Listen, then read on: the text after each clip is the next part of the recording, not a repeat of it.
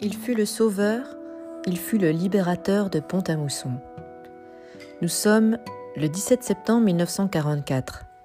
Les Allemands sont encore en ville. Mais partout en France, c'est l'espoir qui renaît, le goût de la liberté qui revient.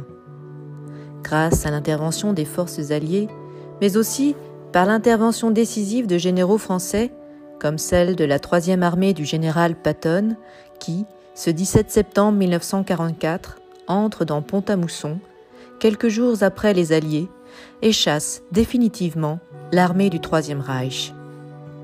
Par cette action, le général Patton sera nommé citoyen d'honneur de la ville.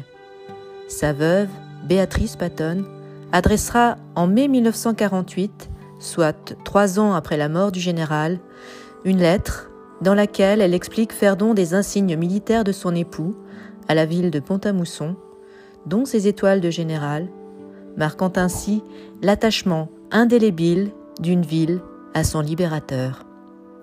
Cette lettre est exposée au musée de Pont-à-Mousson en hommage à celui qui lui a tant donné.